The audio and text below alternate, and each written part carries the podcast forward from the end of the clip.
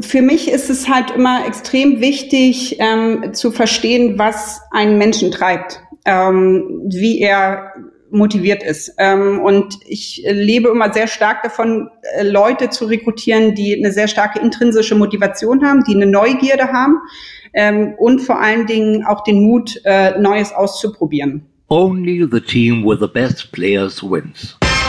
Das ist Inside Teambuilding, der Podcast zu People, Leadership und Change in Unternehmen. Ich bin Katharina Wolf, CEO von D-Level und hier sprechen wir darüber, wie man Menschen zu Mannschaften macht.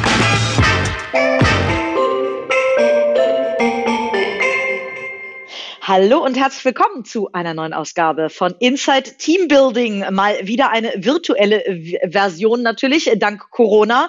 Ähm, deswegen ist heute nicht ähm, live neben mir, aber dafür live zugeschaltet äh, zu Gast Dorothee Seedorf. Dorothee ist eine der brillantesten Marketeers, glaube ich, die es äh, momentan so am Startup und ähm, Digitalhimmel gibt. Ähm, hat äh, super viele spannende Stationen hinter sich, unter anderem äh, bei Project A und ist jetzt Geschäftsführerin von Kfz Teile 24. Liebe Doro, Vielen Dank, dass du dir die Zeit nimmst. Ja, herzlichen Dank. Äh, hallo Katharina und äh, ja, ganz liebe Worte von dir. Äh, freut mich sehr. Ja, und umso mehr freue ich mich, heute äh, Teil deines Podcasts zu sein und ähm, hoffentlich sehr hilfreiche Insights zu geben für die Audience. Ähm, ja, zu dem Thema Teambuilding ähm, und wie man mit Teams äh, umgeht und die Besten der Besten tatsächlich findet. Cool. Dann würde ich sagen, äh, legen wir direkt mal los, ähm, damit, dass wir vielleicht deinen Werdegang erstmal so ein bisschen beleuchten. Ich habe ja jetzt schon so zwei, drei ähm, Stationen genannt, aber du hast selber eine sehr, sehr fundierte Marketing-Schule quasi durchlaufen, ähm, Zanox, ähm, äh, Zalando, ähm, hast dann das äh, äh, Wissen quasi bei Project A eingebracht und auch wahrscheinlich da nochmal wieder weiter lernen dürfen.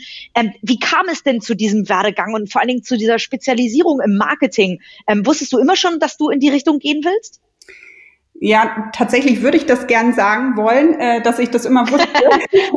Aber unverhofft kommt oft und äh, das Spannende liegt ja äh, bekanntlich im äh, Unbekannten und Neuen.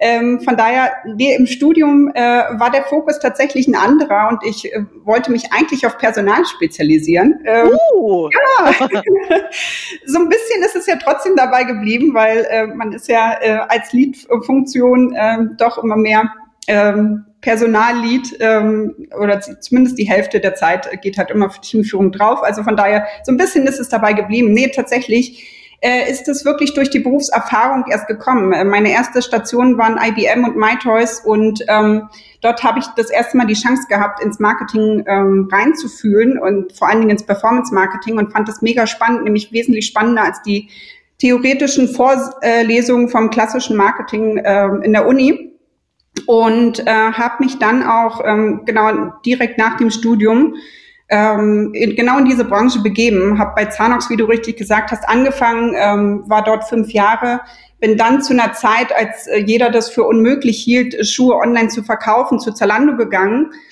und ähm, ja, ähm, wieder erwarten, war Zalando die Mega-Story und äh, genau, habe da wesentlich dazu beigetragen, äh, dass es zu der Story äh, wurde bin ähm, dann nach, also wir waren 40 Mann am Anfang, nur um das nochmal so ein bisschen zu verdeutlichen, äh, wirklich direkte Führung durch Robert Gens und ähm, bin dann äh, rausgegangen, als wir circa 2000 Leute waren. Das war ähm, gute zwei Jahre später, um auch so ein bisschen dieses Wachstum dieser Zeit äh, darstellen zu können. Ich glaube, das ist halt wirklich so eine One-Time-Story, äh, die man erlebt im Leben. Und, Absolut. Äh, genau, habe dann halt die äh, mega Chance bekommen äh, durch Flo Heinemann, der mich angesprochen hat, ob ich äh, Teil von Project A werden möchte, ähm, zu Project A zu gehen und war dort insgesamt sieben Jahre ähm, dann als CMO tätig, ähm, habe sehr viele Interimspositionen auch in den jeweiligen ähm, Beteiligungen ähm, durchlebt und äh, geführt und äh, habe mich Ende äh, vorletzten Jahres entschieden, ja, eine neue Herausforderung anzutreten und äh, bin Geschäftsführerin von K4, also Kfz-Teile 24 geworden äh, und ähm, habe dort aber absichtlich auch den Weg ähm, nicht raus aus dem Marketing, aber wesentlich breiter aufgestellt gewählt, nämlich indem ich äh, dann zusätzlich noch BI, äh, Pricing und Customer Service ähm, mit in der Verantwortung äh, reingenommen habe. Toll. Bevor wir äh, auf jeden Fall natürlich auf die spannende Station Project A zu sprechen kommen, die ja so ein bisschen als Kaderschmiede äh, des Marketings gilt, würden mich aber tatsächlich, das hast du gerade noch mal gesagt, 40 Leute bei Zalando am Anfang mittlerweile eine der ganz großen Success Stories ähm, am deutschen Digitalhimmel. Ähm, äh, mittlerweile auch Börsenkurs, läuft alles ähm, richtig wie geschmiert. Ähm, was war denn das damals für eine Zeit? Also du hast schon gesagt, wo alle anderen sagten, Sch Schuhe verkaufen online ist quasi unmöglich. Wie habt ihr, wie seid ihr da rangegangen? Wie viel Testing war dabei? Wie viel wusstet ihr schon? Wie viel durftest du ausprobieren? Wie viel hast du mitgebracht? Erzähl mal so ein bisschen aus den Anfängen. Hm. Grundsätzlich, ähm, es gab ja nicht diese äh, klassischen Schemata äh, von dem, wie man das Marketing hochzieht und ähm, grundsätzlich war der, der Weg damals im Online-Marketing ja eher ausprobieren und genauso haben wir es auch gelebt. Ähm, wir hatten äh, natürlich mit äh, Rocket Internet an der Seite ähm, sehr hochgradige Unterstützung ähm, zu Beginn, äh, was aber dann mit der Zeit halt immer mehr ausgefadet ist, weil wir ein Top-Team ähm, dabei hatten.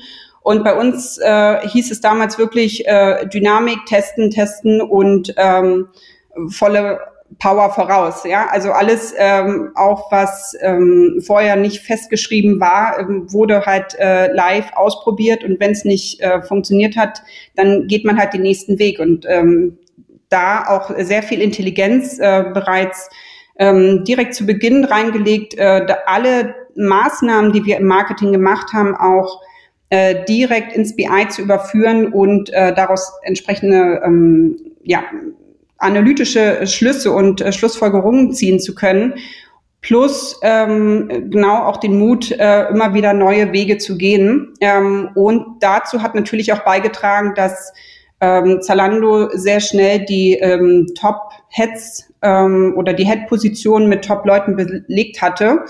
Und äh, wir dadurch ein sehr grandioses Team waren, ähm, um so auch unser Team darunter sehr schnell ähm, zu einer extrem guten Qualität ähm, und, und ähm, einem tiefen Fachwissen führen zu können. Ähm, ich hatte damals den Bereich äh, Affiliate Marketing, äh, Preisvergleiche, Kooperationen äh, geleitet und hatte da natürlich aus meiner Führungserfahrung auch aus Zanox ähm, sehr viel daraus schöpfen können, weil ich über die Branchen hinweg sehr tiefe Insights auch hatte, von denen, welche Maßnahmen funktionieren. Ähm, ja, welche KPI, also wie müssten KPIs äh, idealerweise aussehen. Und äh, das war ein guter Startschuss. Ähm, trotzdem war aber Zalando selbst äh, ein Riesenschritt, äh, von dem die eigene Lernkurve exponentiell nach oben zu bringen. Cool. Und du hast gerade gesagt, auch ähm, Marketing wurde damals schon sehr technisch aufgesetzt. Ähm, heutzutage gilt Zalando so als einer der führenden, auch so im Bereich Dynamic Pricing etc. Das heißt, ähm, äh, auch äh, diese, äh, wie siehst du denn diese diese Entwicklung hin? Äh, es gab irgendwann einen riesen Shit, Shitstorm in Anführungszeichen, dass ähm, Zalando eine ganze Menge Marketingleute entlässt. Ähm, eigentlich ja aus aus Tech-Perspektive ein total nachvollziehbarer Schritt, trotzdem am Markt ein bisschen umstritten. Ähm, wie siehst du das? Ist Marketing irgendwann ersetzbar tatsächlich durch Tech? Äh, ich, also meines Erachtens ist Tech halt immer ein sehr äh, wichtiger Schritt und äh, vor allen Dingen, wenn es darum kommt, ähm, die Maßnahmen der unterschiedlichen Kanäle äh, miteinander zu verbinden und eine ideale Customer Journey zu erstellen, dann ist ähm, vor allen Dingen auch äh, für die komplette Interpretation Tech wesentlich äh, prädestinierter als ähm, ich sag mal, vier unterschiedliche äh, Personen in den jeweiligen Kanälen, die das bewerten können. Nichtsdestotrotz glaube ich äh, ganz fest nicht daran, äh, dass ähm, Tech Marketingkompetenz ersetzen kann, ähm, weil der Faktor ähm, Erfahrung als auch ähm, gerade Kontaktherstellung, äh, Beziehungsmanagement äh, zu jeweiligen Partnern, ähm, als auch dieses Feintuning ähm, von Optimierungsmaßnahmen immer noch eine Rolle spielen wird, was ähm, in der Tiefe eine rein automatisierte Lösung nicht schaffen kann. Mhm. Schön, klingt sehr logisch. Dann bist du so zur Kaderschmiede, sagt man tatsächlich über Project A ähm, äh, gegangen. Ähm, äh, warum? Das war ja noch ganz zum Anfang äh, von, von, von Project A oder relativ zum Anfang. Ähm, was hat dich gereizt daran, auf, auf, auf die VC-Seite zu wechseln und warum haben die auch dich damals geholt? Ja, eine schöne Frage.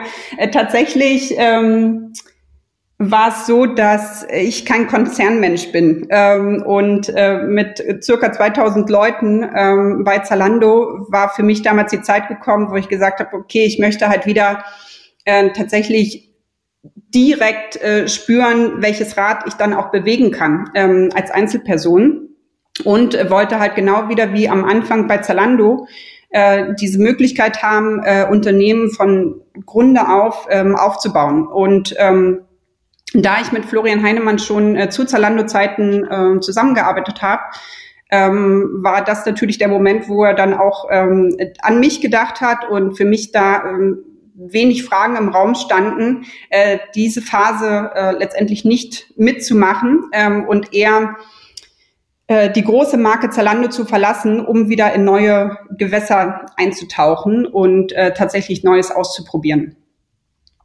Okay, und äh, warum fand, ähm, aufgrund deiner Zalando-Erfahrung oder warum fand äh, Flo Heinemann das spannend, dich da mit an Bord zu holen? Das ist am besten eine Frage, die äh, man an ihn stellt, aber ich vermute, weil ich war.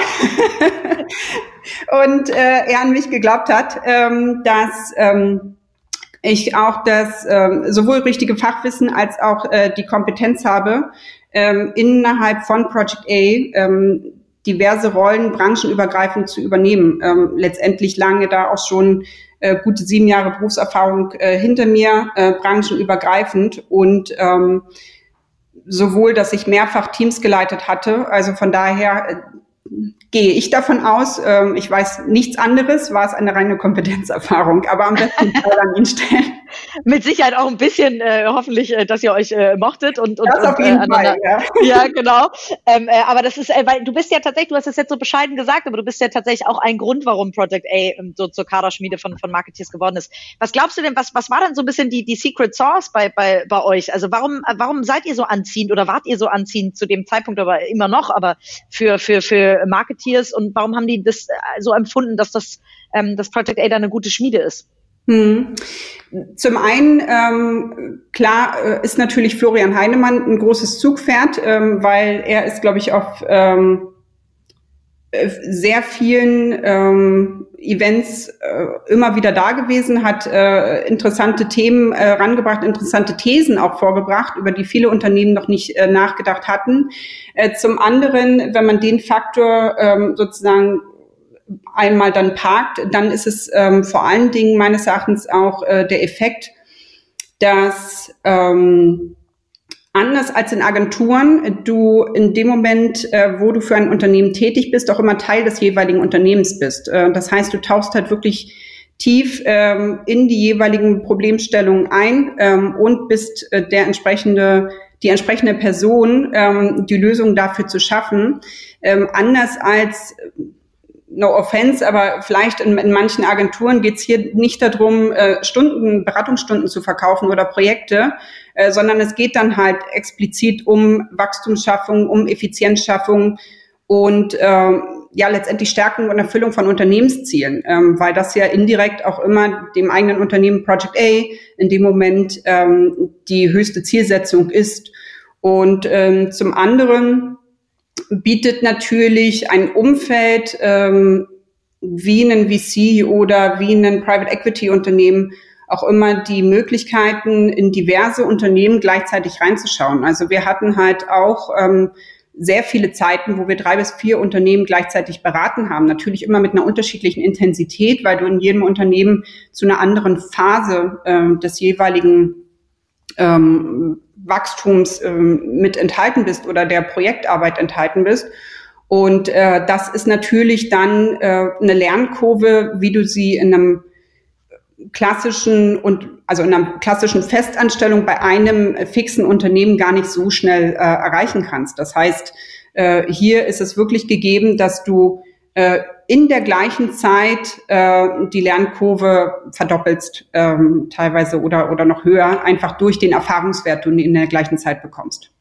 Das heißt, beschreib mal für die, die sich das nicht vorstellen können, ähm, wenn man bei Project A selber angestellt äh, ist oder oder war, ähm, äh, dann hat man, dann ist der Job, wie sieht dann der Job überhaupt aus? Also bist du dann ähm, auf ein Startup zugeteilt oder auf mehrere, ähm, ähm, während, äh, also parallel oder nacheinander oder erzähl das mal kurz. Mhm, also sowohl als auch. Ne? Das hängt natürlich immer davon ab, wie äh, umfangreich das Projekt ist, ähm, welches du für das jeweilige Unternehmen ähm, betreuen musst oder, oder betreuen äh, würdest.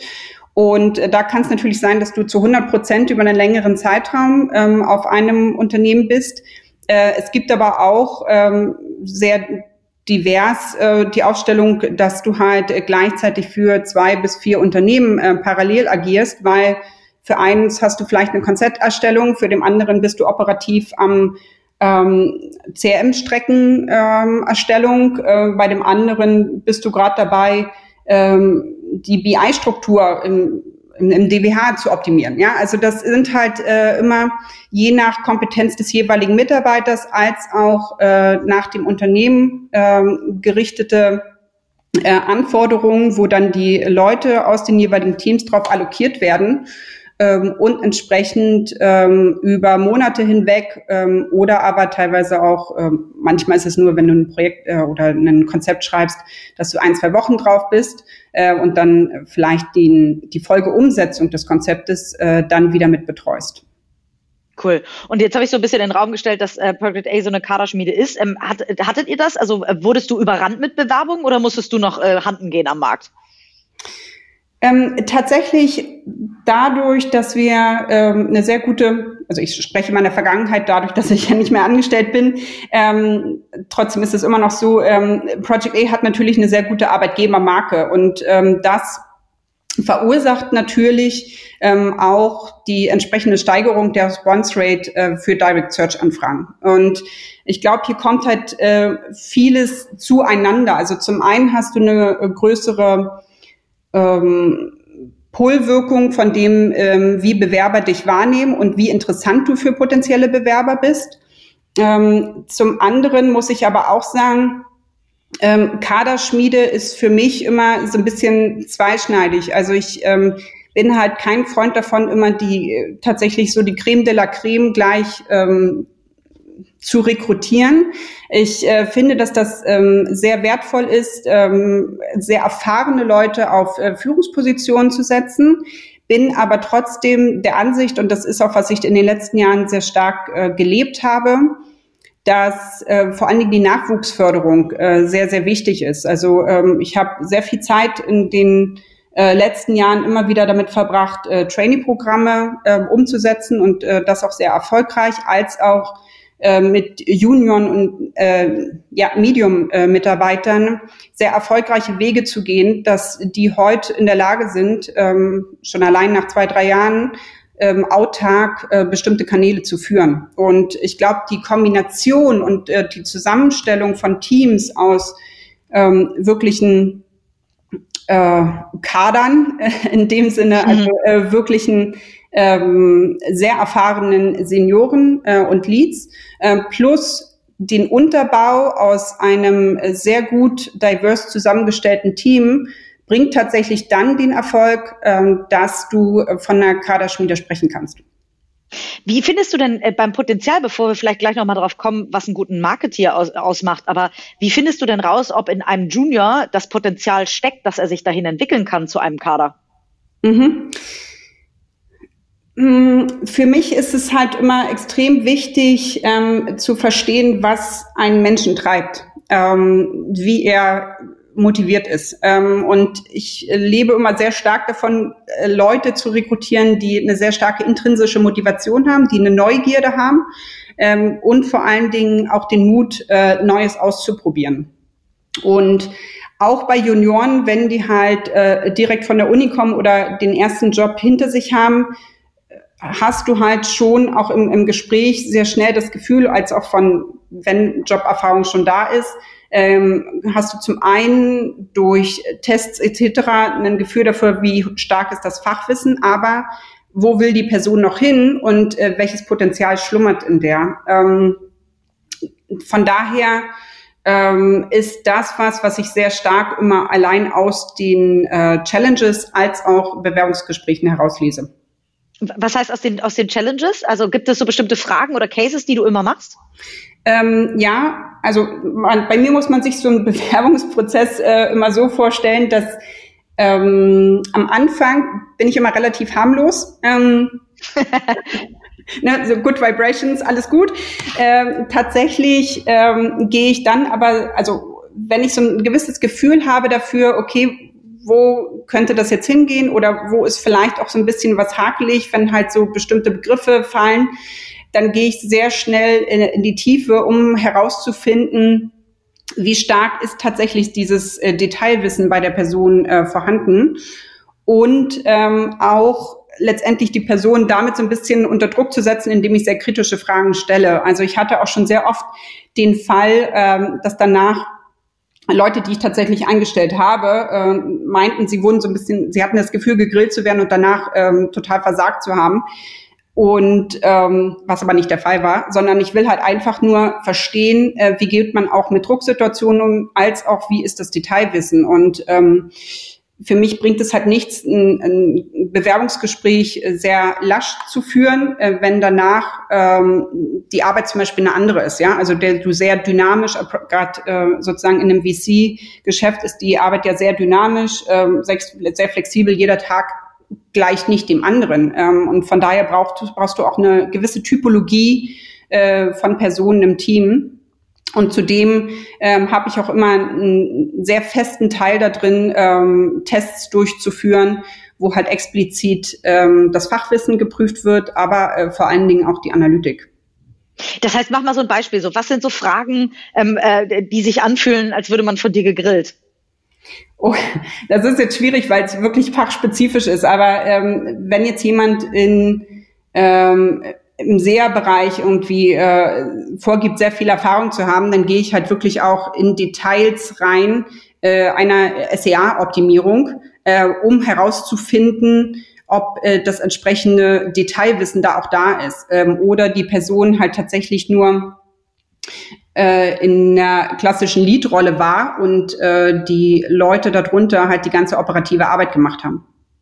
Das heißt, was macht für dich so ein, so, so ein Game Changer, sage ich mal, ähm, äh, aus? Also der nicht nur auf der Oberfläche, sag ich mal, also nicht, nicht nur die Strategie kann, sondern auch hands-on immer wieder abtauchen kann? Oder was ist für dich ein Game Changer?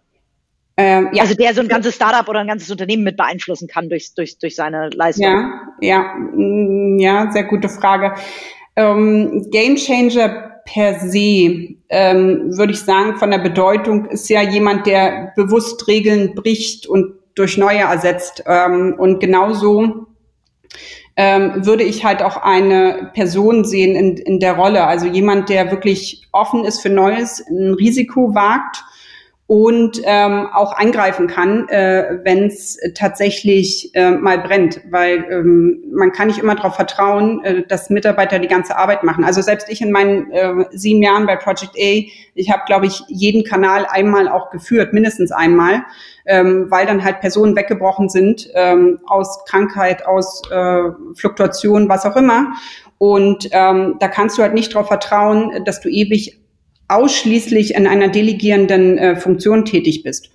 Und äh, da die Flexibilität zu haben von einem Mitarbeiter, äh, beide Funktionen halt auch äh, gehen zu können, plus den Mut zu haben, auch aus bestehenden Mustern äh, der Arbeit herauszuspringen, ähm, das ist für mich dann wirklich eine Person, äh, die in der Lage ist, ähm, sowohl durch unterschiedliche Phasen ähm, eines Unternehmenszyklus zu gehen, ähm, als auch Phasen wie jetzt sehr erfolgreich zu meistern. Mit jetzt meine ich natürlich Corona und äh, von heute auf morgen sich verändernde äh, Grundbedingungen. Ist das was, was Flo Heinemann auch geprägt hat? Also was du, was du auch mit, also sag ich mal, aus seiner Kultur mitgenommen hast? Also ist er selber auch noch so tief drin? Hm, Flo Heinemann ist auf jeden Fall einer, der ähm, sehr viel Vertrauen gibt. Ähm, also er lässt ähm, einem immer zu einem gewissen Raum äh, die Freiheit und, und setzt das Vertrauen und bietet halt immer Unterstützung an, wenn sie gebraucht ist. Ähm, was ich zum Beispiel persönlich sehr gern mag und äh, so eine Art Führungsstil dann halt auch für mich in einem gewissen Sinne auch selbst mitgeprägt habe für die eigenen Teams, die ich leite. Und ähm, das Gute daran ist, dass ähm, eine Person wie, wie Florian Heinemann natürlich auch sehr viele Insights zu unterschiedlichen Unternehmen hat, einfach durch die Beteiligung, äh, in denen man drin ist. Und ähm, dadurch seine Intelligenz natürlich das auch sehr stark ähm, verifizieren kann und adaptieren kann auf ähm, die Situationen, in denen man dann gerade ist bei gewissen Projekten. Cool. Das heißt, das ist auch so dein Führungsstil, also Vertrauen geben und auf der anderen Seite ähm, dann da sein, wenn wenn es nötig ist. Heißt ja aber auch, dass man tief drin sein muss. Ähm, das, das sagt man ja über sehr viele Gründer auch, dass ähm, dass sie, dass viele Gründer fast zum Microcontrolling äh, neigen, weil sie immer noch sehr tief oder auch familiengeführte Unternehmen, das, weil sie immer noch sehr tief im Detail drinstecken. Das klingt jetzt für mich aber gar nicht so unterschiedlich von dem, was du erzählst, so dass das Vertrauen eigentlich da ist, dass das Team es hinkriegt. Also ich bin jetzt nur zu einem Teil äh, Micromanager, nämlich genau dann, wenn ich das Gefühl habe, ähm, dass bei den, sobald ich die Zügel loslasse, dass die Qualität äh, nachlässt ähm, mhm. oder gewisse sind, ähm, gewisse Ergebnisse für sich nicht stimmig sind. Dann gehe, tauche ich wieder ab und ähm, bin wirklich in dem Moment Micromanager. Was ich äh, gerade bei Führungspersonen, also gerade auch CEOs, sehr kritisch sehe ähm, und das halt auch sehr oft erlebt habe, ist, wenn sie auch über das entsprechende Wachstum ähm, des Unternehmens Micromanager äh, in Perfektion bleiben, äh, weil das ist meine persönliche Meinung, ist nachhaltig äh, tatsächlich schädlich fürs Unternehmen, weil du in dem Sinne dann auch keine Top-Experten mehr brauchst oder die schnell wieder verlierst, weil die demotiviert sind. Ähm, so als Vergleichsmoment ähm, würde ich sagen, das ist, als wenn im Fußball äh, jemand kurz vorm Tor ist, also der Stürmer ist kurz vorm Tor und versucht, äh, den Ball reinzuschießen. Äh, der geht definitiv rein und in dem Moment kommt der Trainer und sagt, boah, Junge, geh mal lieber zurück, äh, weil du hättest da viel besser, eleganter laufen können, hättest die anderen schneller ausschließen können und äh, du wärst schneller zum Torschuss gekommen. So, das ist halt diese klassische Sichtweise von einem Gründer, dass man denkt, die letzten x Prozent, drei bis fünf Prozent, die will ich jetzt auch noch optimieren bei der Person. Mhm. Aber was passiert in dem Moment, ist quasi, dass du deine Mitarbeiter das Gefühl gibst, äh, dass er den ganzen Weg falsch gegangen ist und dass eigentlich 60 oder 50 Prozent falsch sind. Und äh, das ist so eine fatale Nebenwirkung daran, dauerhaft Micromanager zu sein, sondern lass lieber, äh, gib knallharte Ziele, äh, die müssen erfüllt sein. Den Weg dahin äh, kann äh, man in dem Sinne immer mit bestimmen oder mit delegieren, aber lass die Leute alleine laufen und sei lieber Hilfestellung dabei, ähm, wie den also wie man den Weg findet und was die besten Maßnahmen sind, äh, aber nicht als kontrollierende Instanz. Wie häufig darf denn das passieren? Also du hast gerade gesagt, wenn du merkst, ähm, es läuft nicht, dann gehst du wieder tief rein. Wie häufig darf das bei einem Mitarbeiter passieren, bevor du ein Gespräch mit dem führst und sagst, hier Freund, da läuft irgendwas nicht? Mm.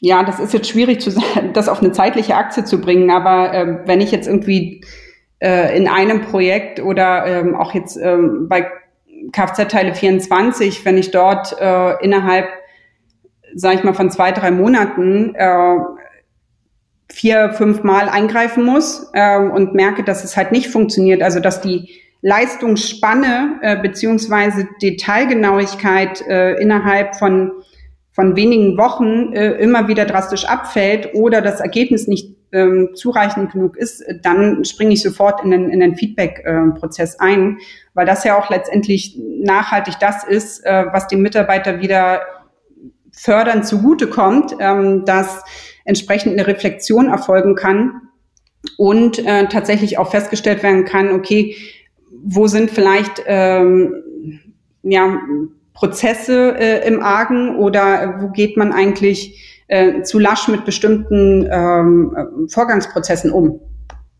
Mhm. Super spannend. Jetzt hast du gerade schon äh, äh, angesprochen, äh, Kfz-Teile 24. Du hast dich ja ähm, äh, vor anderthalb Jahren ungefähr entschieden, äh, dorthin zu gehen. Ähm, ist ja eine, also tatsächlich von der Brand her, sage ich mal, vom Marketing her, äh, was ganz anderes. Also äh, noch nicht so bekannt dafür, dass äh, Kfz-Teile, also zumindest war es mir nicht bekannt, vielleicht dir ja und deswegen bist du hingegangen, ähm, dass es jetzt im, im Marketing so der, der, der äh, ein Aushängeschild ist.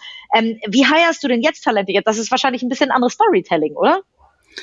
Ähm, ja, tatsächlich ist äh, Kfz Teile 24 eher unter dem äh, Fachpublikum äh, eine große Marke, äh, nämlich tatsächlich unter den Schraubern und äh, B2B-Unternehmen und äh, weniger für äh, das klassische Marketing stehend. Aber das hat man ja häufig äh, bei äh, mittelständischen Unternehmen, dass die immer so ein bisschen unter dem Radar äh, laufen von der Präsenz, die quasi Startups den Unternehmen äh, so ein bisschen äh, vorwegnehmen oder, oder generell wegnehmen. Äh, grundsätzlich muss ich sagen, war ähm, bei K24 äh, tatsächlich auch mein Weg, genau diese Lücke zu schließen, ähm, nämlich die Marketingkompetenz auch in die Geschäftsführung zu bringen, ähm, was ich erfolgreich getan habe. Und äh, dann muss ich sagen, anders als jetzt äh, der Eindruck entstanden ist, zum Beispiel bei dir, ähm, hatten wir schon sehr gute äh, Teammitglieder an Bord. Ähm, also nicht nur im Marketing, sondern auch in anderen Abteilungen, äh, zum Beispiel im Pricing, äh, wo wir halt wirklich mit einem äh, Experten, der jahrelang ähm, für Etihad und ähm, Air Berlin das Pricing geleitet hat.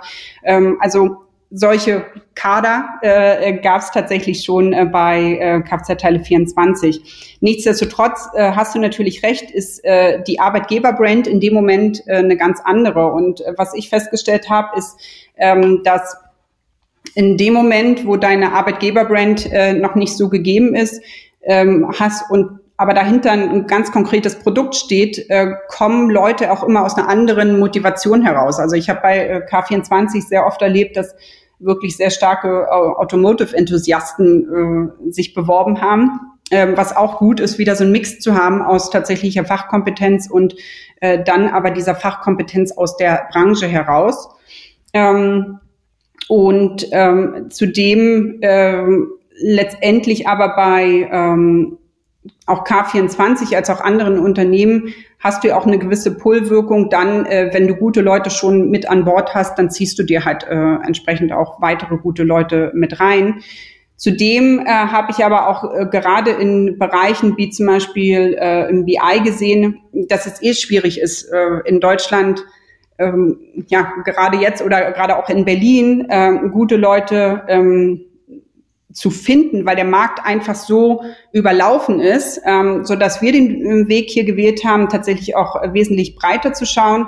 Und muss da sagen, dass wir ein exzellentes Team jetzt zusammen rekrutiert haben, was aber wirklich einmal äh, global über alle Kontinente, also von äh, Nepal über Washington DC äh, bis Dubai, also letztendlich äh, man muss halt nur schauen, wo kriegt man die richtigen Leute her? Und ähm, was sind sozusagen auch die, die Pull-Mechanismen, äh, die dahinter stehen können und äh, zum Zugpferd werden.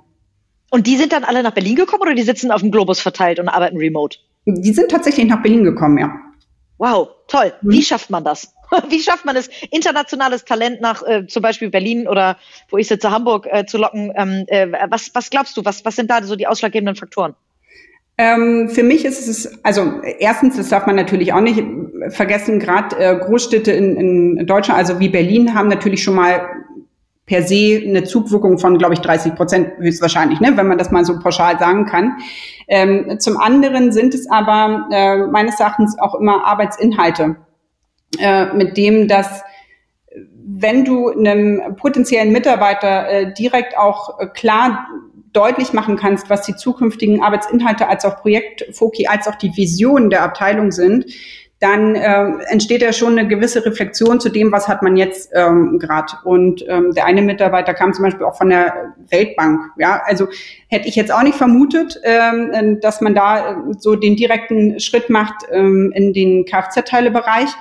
Ähm, aber da war es halt auch genau die Faszination äh, der Aufgabenstellung, äh, die ihn begeistert hat äh, und dann letztendlich äh, nach Berlin äh, zu uns gebracht hat.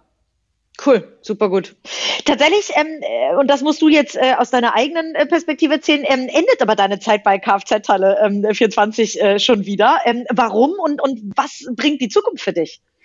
Ja, tatsächlich bin ich gerade äh, auf dem Sprung, äh, genau, äh, raus aus dem Unternehmen und ähm, ich werde mich ähm, wirklich in die Selbstständigkeit begeben. Das war halt schon immer ähm, letztendlich eine, eine, Zielsetzung, Vision äh, von mir, die ich nun endlich äh, mit der Erfahrung, die ich habe, ähm, auch in die Tat umsetze, weil ich ähm, in den letzten Jahren halt sehr stark auch gesehen habe, äh, wie viele Unternehmen äh, Hilfestellungen brauchen, was äh, letztendlich Marketing-Konzeptionierung betrifft, ähm, aber auch tatsächlich die Umsetzung und, und die, die operative Forcierung von Themen ähm, zwischen den Departments hinweg ähm, zu einer Effizienzschaffung oder ähm, zu einer Internationalisierung hin. Und ähm, das möchte ich einfach, dieses Wissen, was ich da über all die Jahre aufgebaut habe, äh, möchte ich jetzt einfach äh, mit mehr Unternehmen teilen, ähm, mich dabei ähm, sowohl auf einer strategischen Ebene bewegen, ähm, als auch für Interimspositionen ähm, bin ich da äh, letztendlich, ähm, ja, stehe ich da zur Verfügung.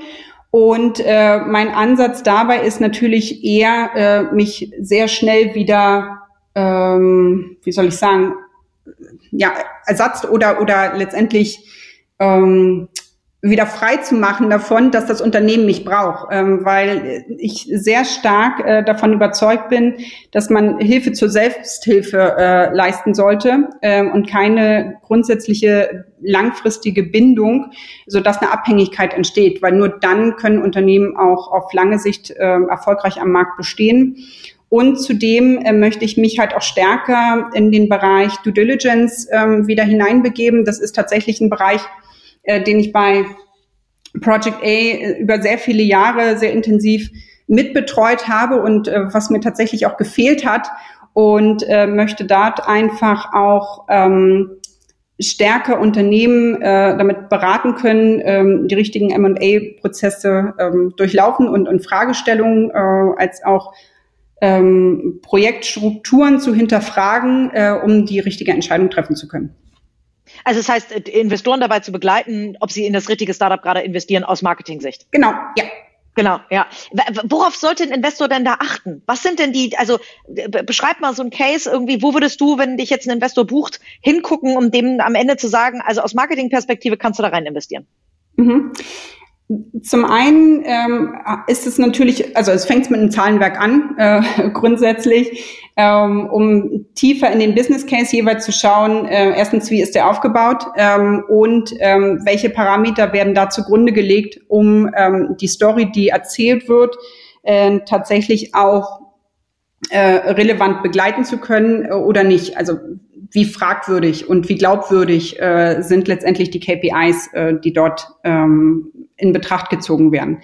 Ähm, zum anderen ist es natürlich aber auch ähm, grundsätzlich die Marketing-Mix-Aufstellung, die gerade im Unternehmen ähm, etabliert ist ähm, und äh, die dann auch begleitend durch den Business Case in Planung äh, kommen würde ähm, weil dort sich auch sehr schnell herausstellen kann, ähm, welche Abhängigkeiten gibt es oder welche Gefahren lauern da auch potenziell in den nächsten Jahren, um halt äh, bestimmte Annahmen von, von KPIs gar nicht mehr treffen zu können, weil man eine zu starke Abhängigkeit von einem Partner ähm, oder ähm, einem Kanal halt äh, in dem Moment hat. Und ähm, zu guter Letzt äh, aber auch wesentlich entscheidend, für mich aber oft zu kurz kommt, ist der Faktor Mensch, ähm, auch das Teamkonstrukt als auch ähm, die Führungsebene stärker in den Fokus zu setzen, in wen investiert man eigentlich. Ähm, und da finde ich es halt sehr, sehr wichtig, äh, sich halt nicht nur äh, das tatsächliche Top-Management anzuschauen, äh, sondern auch auf äh, Product, BI, Marketing-Ebene runterzugehen, um das Team dahinter zu sehen. Weil auch in der DD ähm, lernt man relativ schnell ähm, zu verstehen, welche Dynamiken äh, sind in einem Unternehmen und äh, wie agieren Leute beziehungsweise wie offen sind äh, bestimmte Personen für Vorschläge, ähm, die zum Beispiel später von den Investoren kommen ähm, oder nicht. So und wenn du da ähm, am, zu Beginn halt schon gleich auch einen Protektismus äh, äh, letztendlich spürst bei den Personen, dann muss dem potenziellen Investor natürlich auch klar sein, dass es in der Zukunft äh, entsprechend auch Schwierigkeiten geben könnte, wenn man Veränderungsprozesse anstoßen möchte. Gibt es da so äh, äh, Teams, wo du sagst, boah, wenn ich mir die Unternehmen angucke, die haben es richtig gut gemacht? Also mal abgesehen von den Teams, die du selber aufgebaut hast. Ähm, Teams, du meinst letztendlich ähm, bestehende Marketing-Teams oder äh, genau. Branche, ja. Mhm. Ähm, genau, ich, ich würde jetzt mal nicht den Bogen zu stark machen von dem, an dem man selbst gearbeitet hat, sondern wo ich halt immer ähm, wirklich auch voller äh, Neugier und ähm, letztendlich auch ähm, Zuversicht und, und so drauf schaue, ist äh, das Team von About You, die finde ich klasse, ähm, von dem, was sie alles ausprobieren, mit welcher Schnelligkeit und Dynamik die am Markt sind. Ähm, zudem finde ich von der Kreativität, ähm, wie letztendlich das Marketing oder Marketing-Messages umgesetzt werden, fände ich ähm, N26 und äh, Six sehr spannend. Und aus der Project A-Welt würde ich sagen ähm, Home Day und Helloprint, äh, weil die einfach die beste Kombination haben aus ähm, Martech, also auch eine Kombination aus BI-Verständnis von dem, was die Marketingmaßnahmen äh, oder wie die Marketingmaßnahmen letztendlich ähm, am Ende äh, umgesetzt werden und welche Konsequenzen man und Rückschlüsse man daraus ziehen sollte. Das heißt, wenn du dir als Blaupause ein Team zusammenstellen dürftest, würdest du einfach aus allen drei Unternehmen rekrutieren oder wie würdest du, wenn du auf der Blaupause dir ein Team, also nehmen wir mal an, ähm, äh, ne, du wärst jetzt äh, Gründerin eines, äh, eines Startups und dürftest dir ein Marketing-Team zusammenstellen, Geld spielt keine Rolle. Ähm, was, wie würdest du das, wie würdest du da rangehen? Dann würde ich wahrscheinlich den äh, Creative Director von Sixt nehmen, den ähm, BI, äh, also jemand aus dem BI und ähm, aus dem Performance Marketing von About You und oder HelloPrint und Homeday und äh, den Rest mit ähm, Medium und Junior Personen zusammenstellen. Cool, die man selber ausbildet. Toll. Ja. Klasse. Ähm, äh, Doro, das hat unheimlich äh, viel Spaß gemacht. Vielen, vielen Dank. Also ich glaube, alle Investoren, die in Zukunft mal wissen soll, äh, wollen, ähm, ob sie äh, in die richtigen Startups aus Marketing-Sicht und auch aus Teamsicht investieren, die sollten sich jetzt bei dir melden. Ähm, äh, und äh, ja, ich äh, wünsche dir ganz viel Erfolg auf diesem äh, neuen Schritt. Das ist ja auch sehr mutig in Corona-Zeiten. Wie erlebst du das vielleicht noch als letzte Frage? Wie erlebst du das gerade? Wie entwickelt sich der, der Marketingmarkt gerade durch Corona? Sind da mehr Top-Talente äh, auf dem Markt oder, oder werden die Top-Talente trotzdem in den Firmen gehalten? Hm, ich glaube sowohl als auch. Also zum einen ähm, Corona bietet ja, ich will es mal äh, zweiteilen, die Frage. Nämlich Corona bietet meines Erachtens momentan äh, gerade Führungspersonen ähm, als auch auf Mid-Level ähm, den Führungskräften die Chance, tatsächlich zu deinem vorher äh, genannten äh, Wort Gamechanger zu werden, ähm, weil das jetzt eine einmalige Chance ist, äh, tatsächlich ähm, zu verstehen, ob man auch in äh, unruhigen Gewässern äh, gut und sicher navigieren kann. Ähm, das wird so schnell nicht nochmal passieren, es sei denn, das Unternehmen kommt generell in Schieflage. Aber ich finde, das ist halt auch eine der äh, Kernkompetenzen, die wirklich gute Führungskräfte ausmachen, nicht nur in glorreichen und guten und positiven Zeiten ähm, erfolgreiches Marketing zu machen, sondern auch äh, in, in stürmischeren und vor allen Dingen sich wechselnden äh, Zeiten. Ähm, zum anderen, wie sehe ich gerade den Arbeitnehmermarkt? Also ich verspüre gerade schon, dass äh, mehr Mitarbeiter auf dem auf dem Markt sind. Ähm, weil es leider ähm, einige Unternehmen schon getroffen hat und dann natürlich vor allen Dingen ähm, die Reisebranche. Ich würde nur jedem empfehlen, äh, gerade dieses Momentum auch zu nutzen und tatsächlich ins Recruiting zu gehen, ähm, weil die Chance, ähm, jetzt gerade auch äh, sehr gute Marketeers äh, mit an Bord oder nicht nur Marketeers, sondern es ist äh, übergreifend, ähm, auch für andere Departments ähm, letztendlich zutreffend, ähm, würde ich die Chance ergreifen, jetzt ähm, nicht Budgets zurückzuhalten, äh, sondern tatsächlich nach Talenten zu schauen. Sehr gut, dem kann ich mich nur anschließen. Doro, vielen Dank. Ich wünsche dir alles Gute für diesen nächsten super spannenden Step in deinem Leben und sag vielen, vielen Dank, dass du dir die Zeit genommen hast. Ja, ich danke dir. Super spannender Talk mit dir und ähm, ja, dann bis ganz bald. Bis bald. Tschüss. Genau, bis dann. Tschüss. Tschüss.